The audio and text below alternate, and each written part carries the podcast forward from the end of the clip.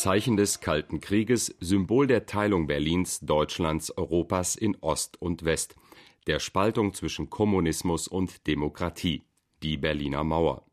Ihr Bau vor 40 Jahren am 13. August 1961 markierte die Trennung Deutschlands in die westliche Bundesrepublik Deutschland BRD und in die östliche Deutsche Demokratische Republik DDR. Sie zerteilte die deutsche Hauptstadt Berlin brutal in zwei Hälften. Dagegen steht ihr Fall am 9. November 1989 für die deutsch-deutsche Wiedervereinigung und für das Ende der Trennung in Ost und West. Hören Sie ein Feature von Johannes Beck zur Geschichte der Berliner Mauer.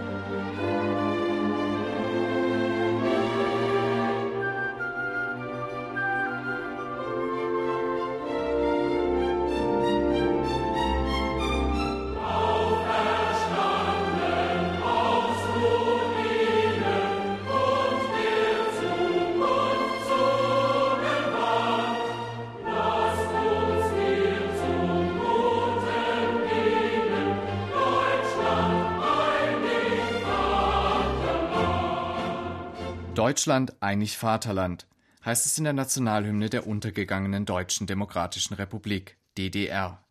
Als die DDR 1949 gegründet wurde, war die Wiedervereinigung des in Ost und West getrennten Deutschlands noch Ziel der Sozialistischen Einheitspartei Deutschlands SED, die das Land regierte.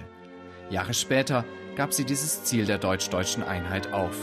Als Zeichen dafür wurde der Text der Nationalhymne nicht mehr gesungen, sondern nur noch instrumental gespielt. Deutschland, einig Vaterland, hatte zumindest für den kommunistischen Teil Deutschlands ausgedient.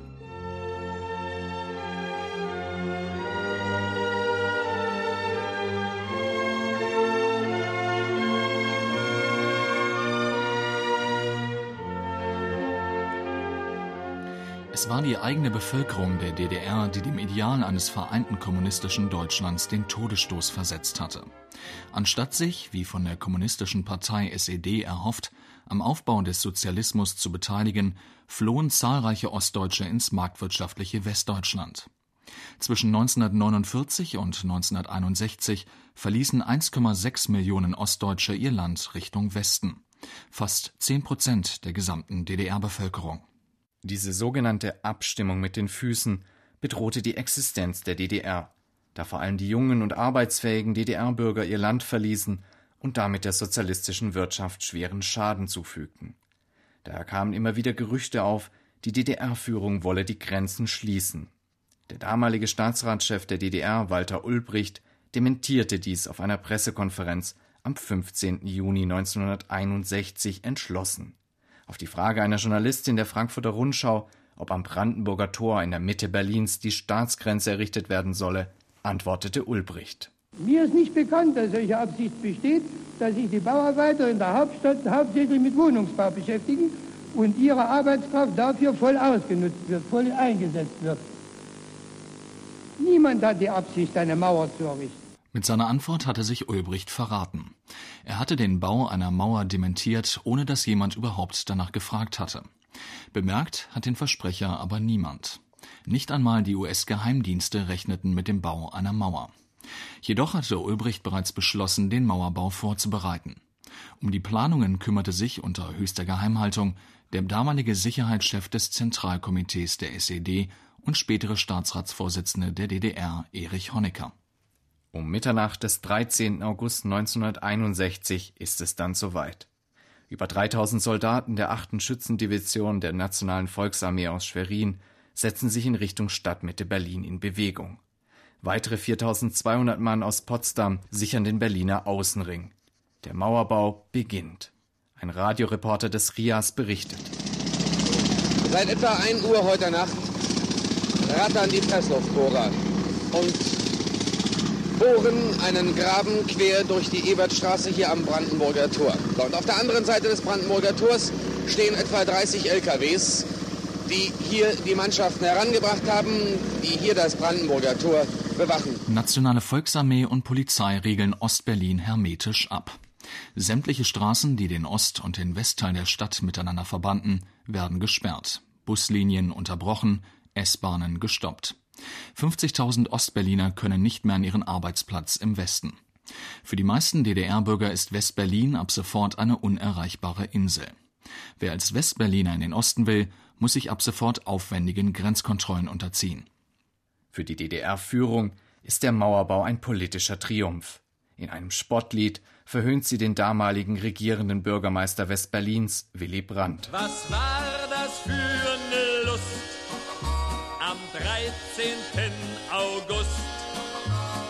Der Brand bekam eins auf den Hut.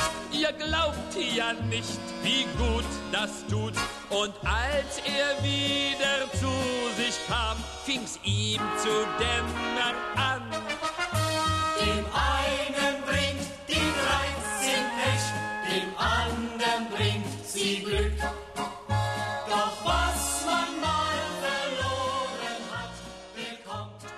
Anfangs dient Stacheldraht als Sperre, später eine drei Meter hohe Mauer aus Beton. Wie ein Band schlängelt sich die Mauer 155 Kilometer lang durch und um Berlin. Ehemals zentrale Stadtteile wie Kreuzberg werden plötzlich Randgebiete. Familien und Freundschaften brutal auseinandergerissen. In der Bernauer Straße an der Grenze der Stadtteile Mitte und Wedding durchtrennt die Mauer sogar einen Friedhof und verschließt einen Kircheneingang. Aber nicht nur deshalb war der Mauerbau dort am schlimmsten, erzählt Hagen Koch vom Berliner Mauerarchiv, der den Maueraufbau auf DDR-Seite als Mauerkartograf erlebte. Die Berner Straße hatte nämlich eine Besonderheit. Die Hauswand war genau die Grenze. Und so konnte nämlich am 13. August 1961 vor diesen Hauswänden keine Mauer gebaut werden. Es konnten keine Wachsoldaten stehen, sondern sie standen in den Wohnungen, innen vor den Fenstern.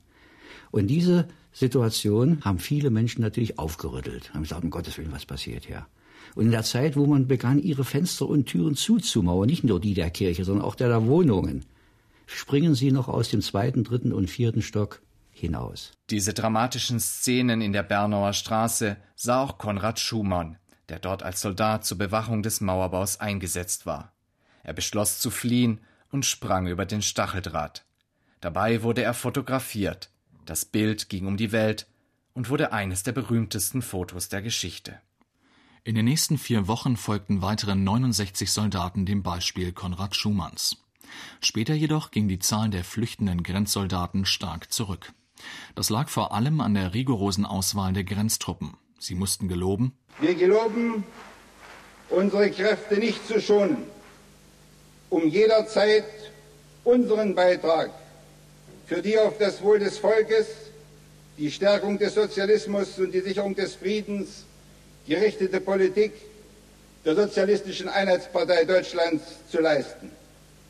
Die Arbeiterklasse, ihre marxistisch-leninistische Partei, ihr Generalsekretär, der Vorsitzende des Staatsrates und des Nationalen Verteidigungsrates der Deutschen Demokratischen Republik, Genosse Erich Honecker, das werktätige Volk der Deutschen Demokratischen Republik und unsere sozialistischen Waffenbrüder können sich auf die Grenztruppen der Deutschen Demokratischen Republik immer fest verlassen. In der Tat konnte sich die DDR-Spitze auf ihre Grenzer fest verlassen. Sie machten die Mauer zu einem fast unüberwindlichen Hindernis. Stacheldraht, Wachhunde und Tretminen schreckten die meisten Menschen von einem Fluchtversuch ab. Viele derjenigen, die es dennoch versuchten, bezahlten dafür mit ihrem Leben. Allein in Berlin zählt die Arbeitsgemeinschaft 13. August, die sich um die Maueropfer kümmert, 238 Tote. Die meisten Opfer wurden von den Grenztruppen erschossen. Dennoch bestreiten zahlreiche DDR-Politiker bis heute, dass es einen offiziellen Schießbefehl gegeben hat.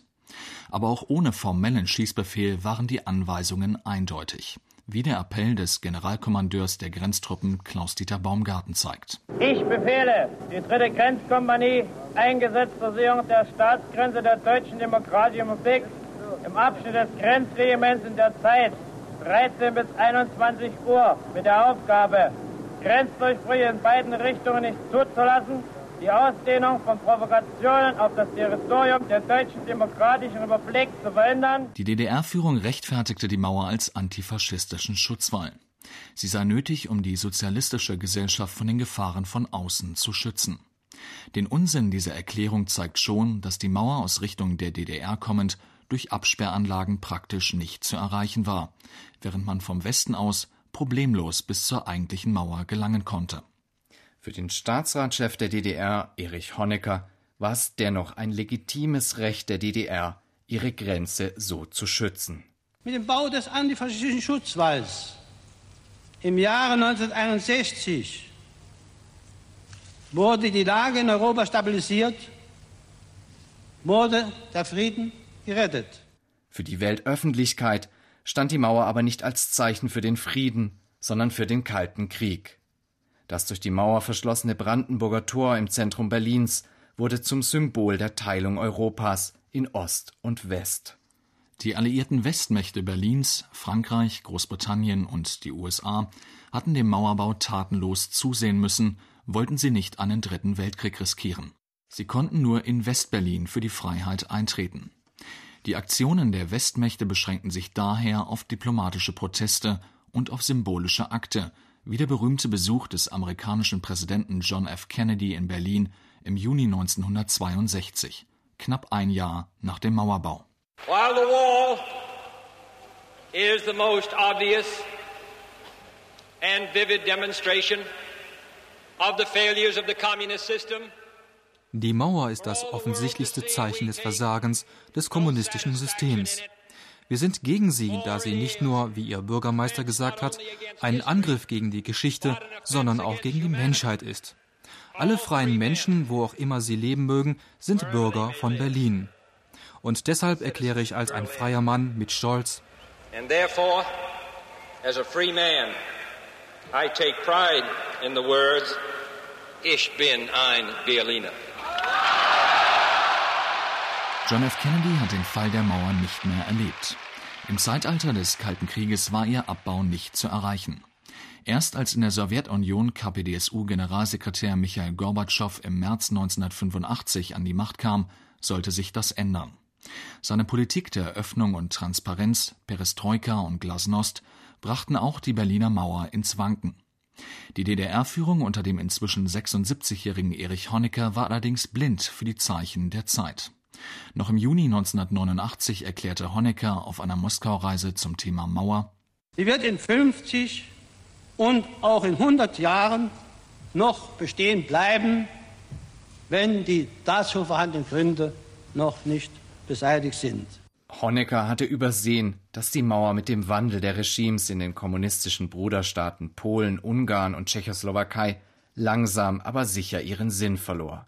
Plötzlich öffneten sich für die DDR-Bürger neue Fluchtwege in den Westen. Der Damm war gebrochen. Auch in der DDR regt sich zunehmend Widerstand. Während eines Rockkonzerts in der Nähe der Mauer in West-Berlin skandieren Jugendliche in Ost-Berlin. Die Mauer muss weg! Die Mauer muss weg! Die Mauer muss weg! Die Mauer muss weg! Die Mauer muss Noch vor der Mauer fällt Erich Honecker. In einem Verzweiflungsakt setzen ihn die Genossen des Politbüros Mitte Oktober ab, um ihre eigene Macht zu retten. Aber auch Honeckers Nachfolger Egon Krenz kann den Verfall der DDR nicht stoppen. Die massenhafte Flucht von DDR-Bürgern über Ungarn in den Westen und Großdemonstrationen in Leipzig und Berlin gehen auch am Zentralkomitee der SED nicht spurlos vorüber. Am 9. November beschließt das ZK eine neue Reiseregelung. Sie soll die permanente Ausreise für alle DDR-Bürger ermöglichen. Ungeplant und eher beiläufig gibt dies am Abend auf einer Pressekonferenz Günter Schabowski, der Ostberliner Bezirkssekretär der SED, bekannt. Deshalb äh, haben wir uns dazu entschlossen, heute äh, eine Regelung zu treffen, die es jedem Bürger der DDR möglich macht, äh, über Grenzübergangspunkte der DDR äh, auszureisen. Es ist 1853 und in Deutschland halten Millionen Menschen den Atem an. Bedeutet das den Fall der Mauer? In Ostberlin strömen Tausende an die Grenzübergänge, um sofort in den Westen zu fahren. Nie schien die Westberliner Flaniermeile der Kudamm so nahe wie jetzt. Doch die Grenztruppen sind noch nicht informiert. Ein Blutbad droht. Doch SED-Chef Egon Krenz entschärft die Situation und gibt die Anweisung, die Schlagbäume zu öffnen. Um Mitternacht stehen alle Berliner Grenzübergänge offen. Die Menschen aus Ost und West liegen sich in den Armen. was toll. Das ist toll. Ich bin sehr glücklich. Am folgenden Tag besuchen über eine halbe Million DDR-Bürger West-Berlin. Die Stadt versinkt in Verkehrschaos und Freudentaumel. Am Abend feiert die Westberliner Regierung den Fall der Mauer mit einer Kundgebung vor dem Rathaus Schöneberg. Als erstes spricht der regierende Bürgermeister Walter Momper von der SPD. Berlinerinnen und Berliner, wir begrüßen in unserer Mitte alle, die als Gäste aus Ostberlin und aus der DDR unter uns sind. Herzlich willkommen. Unsere ganze Stadt und alle ihre Bürgerinnen und Bürger werden diesen 9. November 1989 nie mehr vergessen. Auch der ehemalige sozialdemokratische Bundeskanzler Willy Brandt, der 1961 als regierender Bürgermeister von West-Berlin den Mauerbau machtlos mit ansehen musste, wendet sich an die Menschen. Meine Überzeugung war es immer, dass die betonierte Teilung und dass die Teilung durch Stacheldraht und Todesstreifen gegen den Strom der Geschichte standen. Schritt für Schritt zerstört der Strom der Geschichte nun die überflüssig gewordene Mauer aus Beton. Zum Entsetzen der DDR-Grenztruppen beginnen die Berliner noch in der Nacht des Mauerfalls damit, die Mauer zu zerstückeln. Sogenannte Mauerspechte zerhacken mit Meißeln und Hämmern die Betonwand, um die Stücke als Souvenir nach Hause zu nehmen oder gewinnbringend zu verkaufen. Die Berliner Mauer zum Anfassen, zum Mitnehmen, mit Zertifikat alles. Die Mauer überall in jedem Schrank zu Hause. Früher saßen Sie noch hinter der Mauer, heute ist die Mauer bei Ihnen eingesperrt. Den Großteil der Mauer ebneten aber nicht die Mauerspechte, sondern Maschinen ein. Die besonders schönen, von West-Berlin aus in 28 Jahren Mauergeschichte mit bunten Graffitis verzierten Stücke wurden gewinnbringend verkauft. Heute sind sie von Lissabon bis New York über die ganze Welt verteilt. Die Mauer verschwand damit fast so schnell, wie sie gekommen war. Anstelle des ehemaligen Todesstreifens wurden neue Häuser, Straßen und Parks errichtet. Heute stehen in Berlin nur noch wenige hundert Meter der ursprünglichen Mauer vor allem an der offiziellen Mauergedenkstätte in der Bernauer Straße und an der sogenannten Eastside Gallery im Stadtteil Friedrichshain. Im Zentrum Berlins suchen die Touristen dagegen teilweise verzweifelt nach den wenigen Überresten der Mauer. So erinnert am Brandenburger Tor, dem Symbol des Kalten Krieges und des wiedervereinigten Berlin, nur ein kleiner Pflasterstreifen an den ehemaligen Mauerverlauf. Hier hatte der damalige Ministerpräsident der DDR, Hans Modrow, die Mauer am 22. Dezember 1989 mit folgenden Worten geöffnet. Die Geschichte wird darüber urteilen, ob diese Mauer die Ultimo Ratio war. Sie sollten den Menschen nützen und hat Menschen sehr wehgetan. Zumindest die deutsche Justiz hat ihr Urteil über die Mauer bereits gefällt. Im August 1997 verurteilte das Berliner Landgericht die ehemaligen Politbüromitglieder Egon Krenz, Günter Kleiber und Günter Schabowski wegen der Toten an der deutsch-deutschen Grenze zu sechseinhalb bzw. drei Jahren Haft. Auch die Nachfolgepartei der SED, die Partei des demokratischen Sozialismus PDS, hat sich inzwischen zum Unrecht des Mauerbaus bekannt. PDS-Chefin Gabi Zimmer sagte im Juli 2001, über zehn Jahre nach dem Fall der Mauer. Es gibt keine Rechtfertigung für die Toten an der Mauer. Kein Ideal, und kein höherer Zweck kann das mit der Mauer verbundene Unrecht, die systematische Einschränkung der Freizügigkeit und die Gefahr für Freiheit sowie an Leib und Leben beim Versuch, das Land dennoch verlassen zu wollen, politisch rechtfertigen. Damit haben sich 40 Jahre nach ihrem Bau auch die politischen Erben von Ulbricht, Honecker und Krenz vom Bau der Berliner Mauer distanziert. Die PDS-Spitze präsentierte zwar keine Entschuldigung, da sie persönlich nicht am Mauerbau beteiligt war, aber die PDS-Chefin Gabi Zimmer fand dennoch deutliche Worte. Am 40. Jahrestag des 13. August 1961 gilt deshalb unser Gedenken den an der deutsch-deutschen Grenze zu Tode gekommenen, den Verletzten, den Inhaftierten und von Repressalien Betroffenen sowie ihren Angehörigen. Wir bedauern das von der SED als der dafür verantwortlichen politischen Kraft ausgegangene Unrecht. Sie hörten Johannes Beck zum Bau der Berliner Mauer vor 40 Jahren. Im Programm geht es weiter mit dem Reiseservice, den Nachrichten und der Wirtschaftssendung Wieso.